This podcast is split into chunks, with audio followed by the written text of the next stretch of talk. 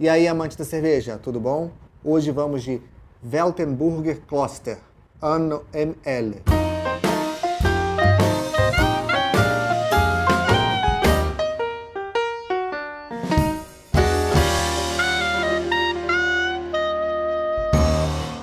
Essa aqui é uma lager produzida no Brasil de origem alemã. Na verdade, ela é licenciada pela cervejaria Petrópolis. É uma cerveja que data, se eu não me engano, de 600, uma cervejaria que data de 690 mais ou menos. Na verdade, era um mosteiro e esse mosteiro começou a produzir cerveja por volta do ano de 1050. Obviamente, não é essa receita, porque essa receita aqui é uma Marzen. A Marzen é a receita tradicional da Oktoberfest, é um estilo clássico alemão, mas só o fato de ser lager a gente já sabe que ela não data do ano 1050, que até então não se sabia das leveduras, e as leveduras produziam cerveja, né, que fermentavam as cervejas, eram do tipo ale, da família ale. Vamos pro copo?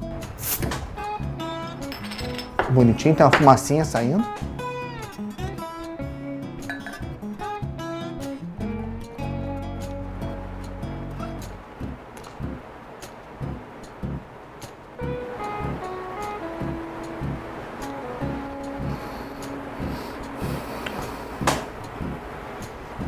Bom, o que a gente está vendo aqui, ó, é uma cerveja com uma boa formação de espuma e uma retenção aparentemente mediana, uma carbonatação aparentemente bem intensa, tem um perlage vigoroso aqui, ele é extremamente cristalina, é um âmbar claro muito, muito, muito cristalino.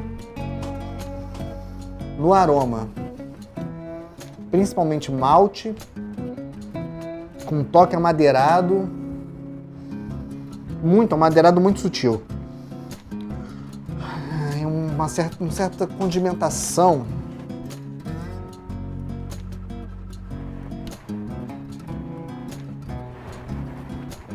Na boca, o malte toma conta. É uma cerveja com 5,5 de teor alcoólico, né, que eles colocam tipo abadia. Apesar dela não ser um estilo de cerveja de abadia, né? Ela é uma lager de, do, da Oktoberfest, né? Mas vamos relevar porque a origem dela, é, da cervejaria, é uma origem de abadia, de monastério.